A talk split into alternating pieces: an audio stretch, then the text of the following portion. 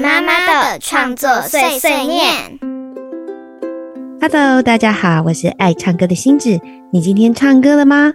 欢迎来到星子妈妈的创作碎碎念。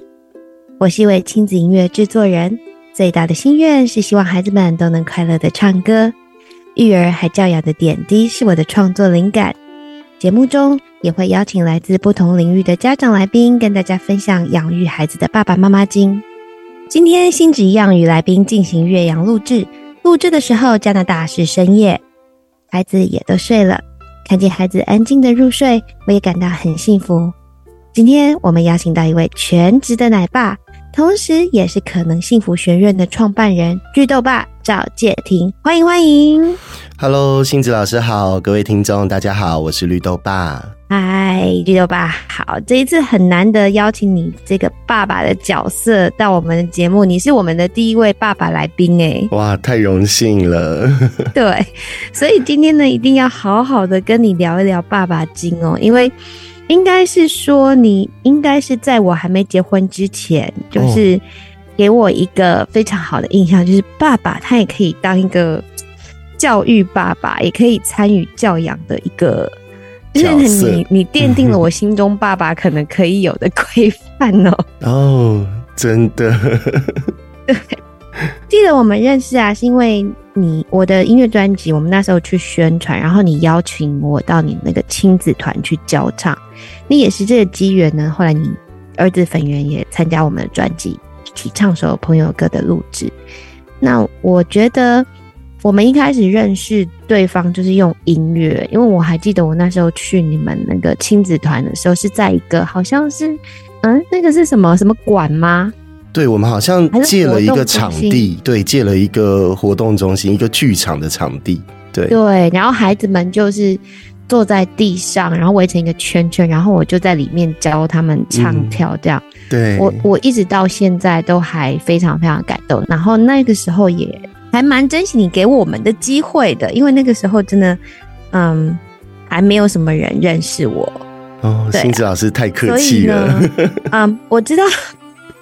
我知道你非常非常喜欢音乐，而且你是五月天的超级粉丝。对呀，所以你几乎每一场五月天的演唱会都带着你家人去看。我觉得超厉害的是，你真的是从台就是从北到南，就每一场。而且我有看你 PO，就是嗯，绿巨豆爸也在我的私人好友上面，我看他。就是每一场都去用那个拿着那个手牌啊，很棒荧光棒，然后跟儿子在那边照相。我觉得哇，这是一个好棒好棒的亲子活动，就一起追星哎，就是他你不但自己追星，还带着小朋友一起去追。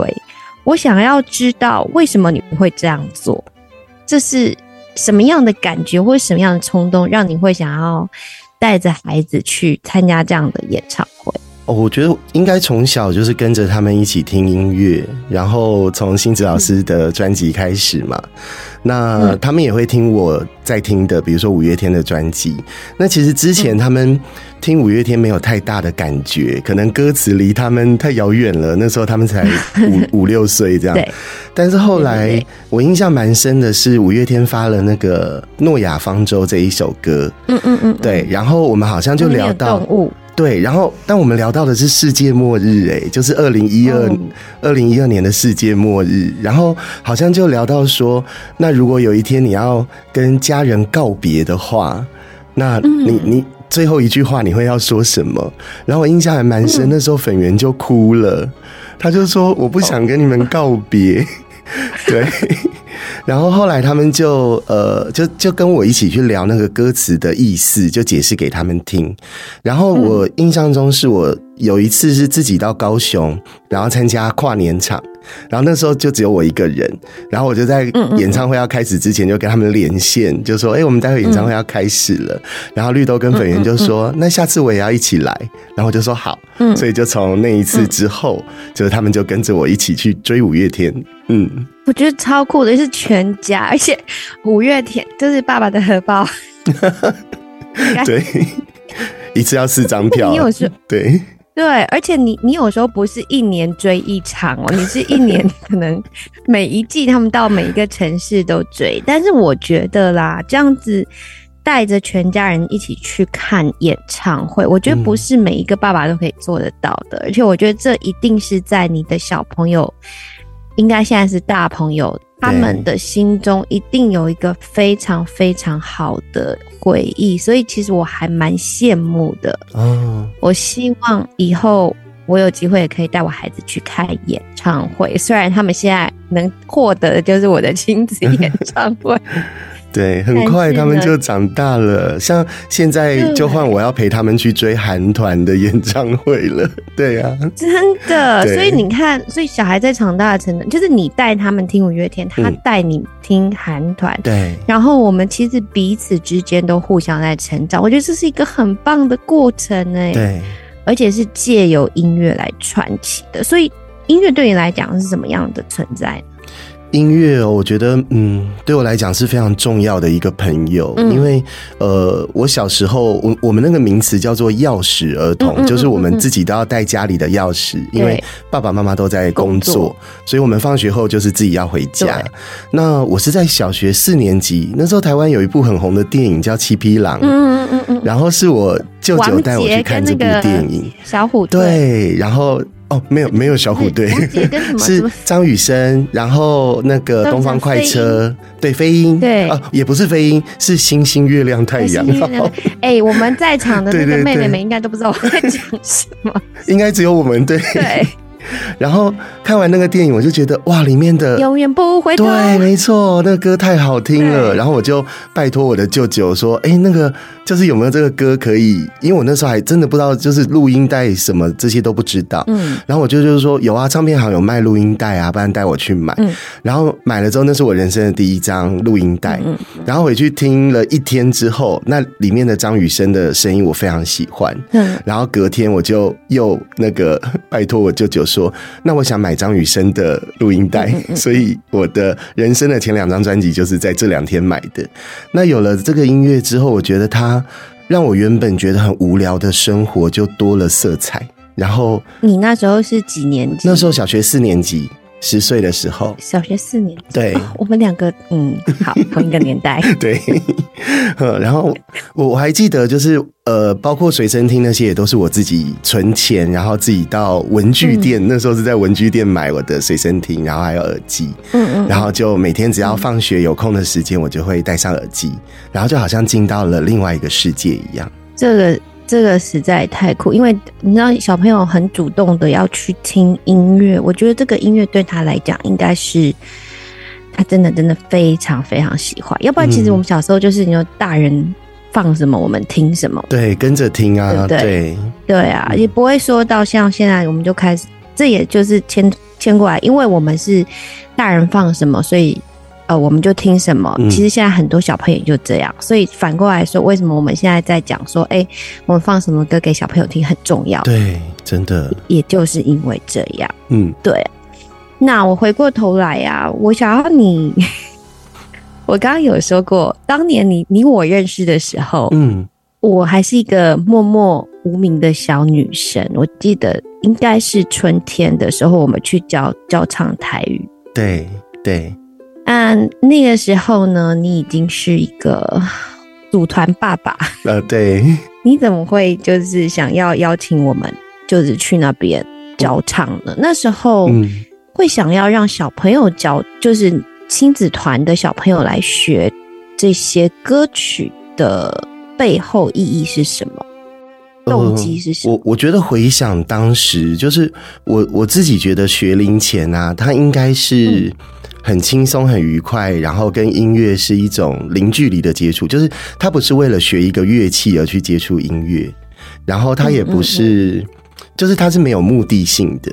那我觉得听音乐它就是一个很舒服的事，然后刚好那时候我们家小孩也都还蛮小的嘛，就是大概三四岁左右，然后我就组了一个亲子团。那亲子团那个时候我们就做线上哦，当时线上大概就已经有一千多个家庭加入，还蛮早的。然后就会办很多实体的活动，那就会有各个面向。我就觉得应该带着孩子，就各个面向都要接触到。那音乐是我觉觉得在当时其实资源并没有。那么多，然后其实我我一直觉得，就是星子老师在那时候就已经是我的偶像了，就觉得哇，你发这个专辑太好了，然后又刚好看到有那个亲子交唱的活动，所以我应该是看到第一时间就赶快联络，然后说，哎，可不可以邀请你来带我们？对，也真的谢谢你那时候给我们这个机会，因为。我其实，在那那个时候，我也就是经过这一场一场的代唱活动，我也学了很多，因为包括说看现场孩子们的反应啊什么的，对，也才就是让我知道说，哎，我后来才更需要写什么样的歌曲哦。嗯，其实那时候很大胆呢，因为要面对孩子，你知道他们的反应都。很不一样，然后会有很多突发状况。对，对他们就是像是一个小小的那个巧克力宝盒。嗯，对。你真的不知道打开来会是什么样的东西，就是你可以得到哪一个宝物。没错。那你。你最喜欢的歌，我的歌，你最喜欢是什么？其实第一第一张那个呃春天的那个是粉圆妈介绍给我的，因为我我台语蛮破的，所以我很少听台语歌。然后我最喜欢的是那个幸福的孩子爱唱歌，孩子爱唱歌，就是整张专辑都超爱的，就是我。呃，以以前在还没有这张专辑之前哦，就是在车上如果播儿歌的话，其实我甚至会觉得哦有点腻了，就是这些儿歌都长得差不多呢。然后，所以还有一阵子我在开车的时候是他们听儿歌，然后我还戴耳机听我自己的歌这样。但是后来有了有了那个幸福的孩子在唱歌，我们车上就一直在播这张专辑，然后我们就是全家人坐在车上就一起唱。对，所以我印象很深的就是这一首，然后那个前奏啊，就是像现在有的时候还会回头去播一下，因为我们现在亲子团都还是持续着，然后小学的学生，我们也会介绍这首歌给他们。那那个前奏一播下去啊，哇，就会那很多回忆都会涌现回来，对，超棒，真的就是属于你跟小孩小时候的回忆，因为我记得。我去你的面不止去一两次，我好像去了三四次哎，因为我从那个活动中心到最后，你们是有教室。教室对，教室好像来过两次吧？是不是？对，都忘记太久了。那总共去了四次。嗯，哇，所以你参与了我大概四张专辑的。哇，太棒了！前面四张专辑的，对，都在你那边的。谢谢，谢谢豆爸，真的那时候给我这么多机会。谢谢。好哦，那我们刚刚有说到哦，就是今天粉圆没来，对不对？对，粉圆没来。对，那我们刚刚有说到粉圆，他其实是上次有去我们的专辑录制的。然后我那时候听声，因为我们那时候就是看影片甄选，我不知道他是粉圆，然后好像是粉圆妈帮忙报名的吧？嗯，对。然后呢，他就我记得他当时就是参加录，他不止录一首歌，但是我印象深刻的是你陪着他来录音。嗯，然后他录的是《魔术乘法》这首歌。嗯，那《魔术乘法》那时候是呃透过音乐来学习九九乘法表对的方式。我记得你那时候有跟我说，因为自学的关系，所以你们没有提倡背九九乘法表这件事嘛？对不对？对，就是觉得不要为了背而背。就是我们会觉得很多的学习，就是当你有需要的时候，你就会学会了。所以，呃，不用那么早去为了背这些，然后花那么多时间。对啊，所以各位听众朋友，那时候那个绿豆爸他就跟我分享一件事，他说那个本来没有就是强制粉圆去背这个九九乘法表，可是他唱了这首歌，因为要一直反复的练唱，所以他就把那个 九九乘法表背起来了。对，背起来了，所以。所以它其实也是真的是一个可以增进大脑记忆的方式，对不对？对，我觉得音乐其实真的会在大脑当中占很大的区域，哎，然后对啊，一个就像九九乘法表，把它转成加上音乐之后，真的就是朗朗上口，而且可能一辈子忘不掉了。对，嗯嗯嗯嗯，好哦。那我们刚刚都在聊音乐，我现在呢想要跟绿豆爸来聊一下你的专业跟。这是我非常非常不太应该，就是说我知道我有读过很多关于这方面的报道，可是我自己一直很好奇的，就是你的可能幸福学院，嗯，就是我们知道你一一路上都在实验教育上非常的努力哦，从呃自学的亲子团，然后嗯共学自学共学到可能非学校，对。这个。我其实有一点点分不清楚什么是什么，可不可以请绿豆爸跟我们稍微聊一下，自学跟共学的差别是什么？然后啊啊，嗯当初为什么你们会开始自学呢？嗯，其实就要回到呃，就是小孩出生之前，其实我原本也。就是我在大学的时候啊，在选那个志愿，我就是告诉我自己，我一辈子都不要当老师，所以我所有的师范学院都没有填。但是后来就是绿豆要出生之前，我们就决定要有人留在家带小孩。那一开始大家都认为应该是妈妈留下来吧，可是那个时候我自己在创业，所以呃，相较收入也好啊，工作时间的压力啊，然后那个时间的长度啊，就是怎么算都是我留在家里带小孩比较适合，所以后来就意外的开启了，就是我当了全职奶爸。那就角色互换这样。对，就就完全没有想过。那因为粉圆妈她就是幼儿园的老师，所以我们那时候就想说，那绿豆跟粉圆到了两三岁、三四岁，她要进幼儿园吗？可是粉圆妈她在教学现场，她就发现其实有很多的限制，就是跟她的教育理念其实是相反的。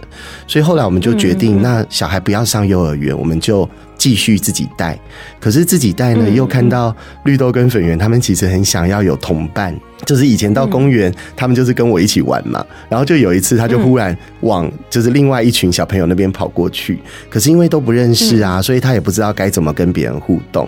所以就在他三岁的时候，我就觉得那我应该要帮他找朋友，所以我们就开始在住家附近就开始组了第一个 play group，然后就从十个家庭开始。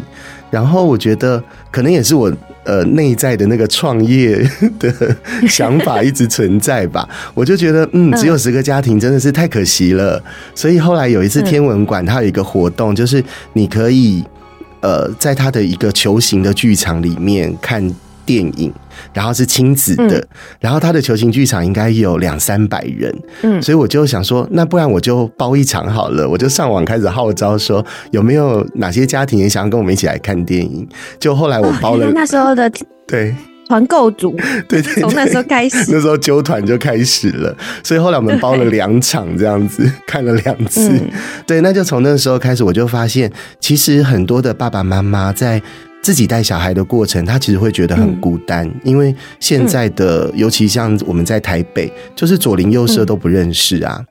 然后真的有，然后我们的爸妈又又远住的远。资源又少，对对，所以我就觉得，哎，能够找到年龄相符的家庭，然后大家彼此认识，甚至到后面我们都还可以互相支援。就有的时候他的小孩来我这边，嗯那爸爸妈妈就可以放风出去玩一玩、逛一逛这样子。嗯对，然后就这样互相、互相的帮忙。那我觉得这个。这个模式其实让我很帮助很大，就是原本是自己一个，然后带两个小孩，然后有的时候也会觉得压力很大，然后没有呃孩子也没有可以分享，对，大人没有人可以分享，小孩也没有人可以玩。但后来就是亲子团这样做了之后，就觉得嗯，那这个感觉很好，所以我们就开始讨论说，那小学之后呢，我们那个绿豆跟粉圆就要上小学了吗？那我印象还蛮深，是当时呃，台湾其实有做了一个所谓的百大特色小学。所以我们就觉得，嗯，想要让绿豆跟粉圆它有一个不一样的，跟我自己小时候不一样的教育模式，所以我们就按照那个百大特色小学，我们就带着一群亲子团的家庭，我们就开始去造访各个学校。那后来我们是看到了宜兰的人文国小，所以我们其实有搬到宜兰一年，然后就让绿豆去读了一年级。但是后来我就发现，哎、我自己那个是华德福吗？不是，不是，就是宜兰刚好有两个，一个就是慈心华德福，然后另外一个就是人文国小，对，所以刚好有两个是公办民营的实验学校。那后来我就发现说，其实我自己还是比较喜欢台北，就是方便的环境，然后资源其实台北还是比宜兰来的多。所以，对，在他升小学二年级的时候，刚好就是台湾有通过了一个法律，就是非学校形态的实验教育条例。那它也就代表说，台湾的教育从以前我们知道学校这一条路，就是以前我要受教育，我就是去学校嘛。那现在多了另外一条路，叫做非学校。那非学校这个名词，就是在二零一四年的时候，就是正式立法。那非学校当中就包含了三个，一个是个人，就是我们以前听过的在家自学。就是自己带自己的小孩。那他还给了另外两个，一个叫做团体，团体就是最少三个小孩一起，然后最多三十个小孩，然后还有一个叫机构。那机构的话，就是最多可以到两百五十个小孩。那我们自己哦这样看了那个法律之后，我们就觉得，那团体的形式就很符合我们一直以来就是做亲子团啦。然后我们觉得孩子要有同才这样的模式，所以我们就在二零一四年就成立了就是非学校的实验教育团体。所以这个就是可能非学校的由来。所以从亲子团，然后到非学校，主要是因为有那个法令，就是小学一年级以上叫非学校啦。那嗯那个学龄前就是亲子团这样子。嗯，嗯对嗯就是共学，就是学龄前就是共学概念，然后到了一年级以后就是非学校。对，然后家长就不用跟着一起了。其实我一路其实就跟着你，嗯，包括你那时候什么申请实验教育的时候，你你有时候会在脸书发文，我都会有看到。对呀、就是我觉得你其实也是还蛮辛苦的，因为会遇到一些困难，可以跟我们分享一下有什么样的困难？那时候，其实我觉得这一路上，因为多数的人都还是知道学校，嗯。然后非学校这个虽然到现在已经是呃第第八年了，第七年、第八年了，嗯。但是呃，就连非学校他们自己所组成的审议委员，就是我们还是要提计划，嗯。然后审议委员要来审核我们的计划，看能不能通过这样。嗯。可是我我自己会觉得，有蛮多的审议委员，他还是用学校一种框架式的教育，然后来看一个学生，嗯所以他就会认为说，那你应该要学数学，就比如说刚才讲的九九乘法，嗯。你应该要在在小学几年级的时候，你应该要学会九九乘法啊，然后你对应该要学会注音符号啊。嗯，可是我觉得教育不一定是那么的绝对，就像我们家的注音符号是他们两个小孩在国中的时候，他们为了要去玩那个实境解谜，因为实境解谜里面有很多注音符号的谜题，嗯嗯嗯。然后他们就发现，哎，注音符号他不会耶，嗯所以他就花了一个月的时间，他就把注音符号都学会了。嗯 可是我们在小学一年级到六年级，我们都没有带他们学注音符号。可是他们可以读书啊，就对是已经会读字的，为什么需要注音符号？对对对，因为我们觉得中文就是象形文字，所以我们从小就带着他们从甲骨文开始认识。那我觉得教育它应该是有很多面向。刚好在今天录音之前，就是我才发了一篇，就是呃。我觉得那张图我很喜欢，就是它有很多的动物，然后他就说，为了要公平，所以请所有的动物现在都去爬上这一棵树。那我就说，那其实只有猴子适合啊！你要鱼去爬树，你要那个大象去爬树，他可能花了一辈子嗯练习，他都没有办法上这棵树啊。对，真的每一个小孩，他们呃会的不会的，他们擅长不擅长，跟他们的嗯、呃身体跟头脑跟就是心灵完全都都不一样不。一样，对呃，你不能把一个嗯框框、同样的框框套在那一个小孩身上，然后就是说，哦、你就是要这样。对对对，所以我觉得还蛮幸运的，就是刚好搭上，就是台湾现在呃等于有两条路。对，那虽然说申请的过程会觉得辛苦，或者有的时候。会觉得无法沟通，因为对方的观点就跟我的观点是不同的嘛，所以可是他又握有权利来决定你可以通过或不能通过，所以在申请的过程会有点难过，但是申请过了之后，其实我觉得那个自由度跟开放度就会存在着，所以就就还是坚持住，对，真的还好你有坚持住，嗯。因为我觉得就是，嗯、我常常说，就是我们的小孩，我们自己教我们的小孩，我们自己最知道他适合什么样，也对，也不一定，也不是 要观察，对，要观察。那我我说的是，我们我们愿意就是把自己嗯放下来，然后站在孩子们高度去看很多事情的爸妈，对可能就会比较知道孩子的需求是什么。对，好，那我非常就是好奇哦，嗯你因为你刚刚说你有去宜兰，对，那个是一个正式的学校，对不对？人文学校。它也算是实验的学校，就是公办民营，所以它的课程也不像一般的学校这样。嗯嗯，但它还是有一个框架在，对吧？呃，对，还是会有，对。那你可以跟我说一下，就是你的小孩在学校或跟现在在非学校，他们有什么样的改变吗？嗯，我觉得最大的差别就是多数的学校啦，尤其是在嗯比较都市型的，它的学生人数一定是超过一百人以上的。像当时我们在人文，它的学生人数有三百人，所以我觉得当学生多，然后家庭多的时候，其实就算老师人数多，就是那个师生比，其实当年就是一比十，就是看这个比例好像不错。可是有的时候就会发现，老师可能呃，他的心力只能放在几位小孩身上，所以就会看到说，呃，很多的学生他必须自己找到他生存的方法。那后来我们看到这个团体，就他最多三十个学生，我们就觉得，嗯，这个数字我蛮喜欢的，就是最多 你就是三十个学生。然后我们像我们现在有三位导师，然后我们有十多位合作的老师，所以然后我们学生只有三十个。等于每两个学生、每三个学生就有一个老师，可以有一个老师，对，可以去了解他，然后可以去陪伴他。我觉得这样子的，嗯，最大的差别就是这种精致度。对，好，我最后我想要请绿豆爸送一句话给同样在自学路上努力的爸爸妈妈。